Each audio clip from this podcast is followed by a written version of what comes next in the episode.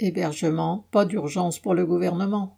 Le gouvernement est revenu sur son projet, annoncé fin septembre, de supprimer 14 000 places d'hébergement d'urgence destinées aux personnes sans domicile. Vu l'aggravation de la pauvreté et le manque de logements sociaux auxquels une partie d'entre elles pourrait accéder, l'annonce de cette mesure ressemblait à une provocation, ressentie comme telle par les maires et les associations d'aide aux sans-abri.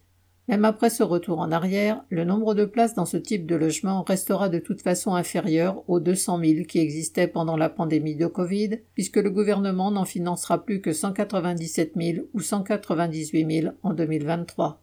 Certes, ce type d'hébergement n'est qu'un pis-aller et ne peut remplacer un véritable logement social. Mais là aussi, alors que l'objectif du gouvernement était de construire 250 000 logements HLM en 2022-2023, ce nombre sera loin d'être atteint avec le rythme actuel des constructions nouvelles, d'environ 90 000 cette année.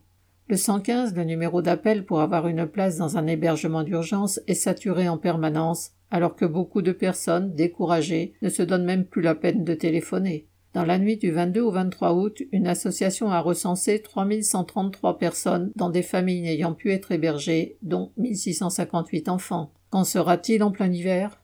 Le recul du gouvernement est ainsi l'aveu que toute sa politique vis-à-vis de la population pauvre est un faux semblant. Marianne Lamiral.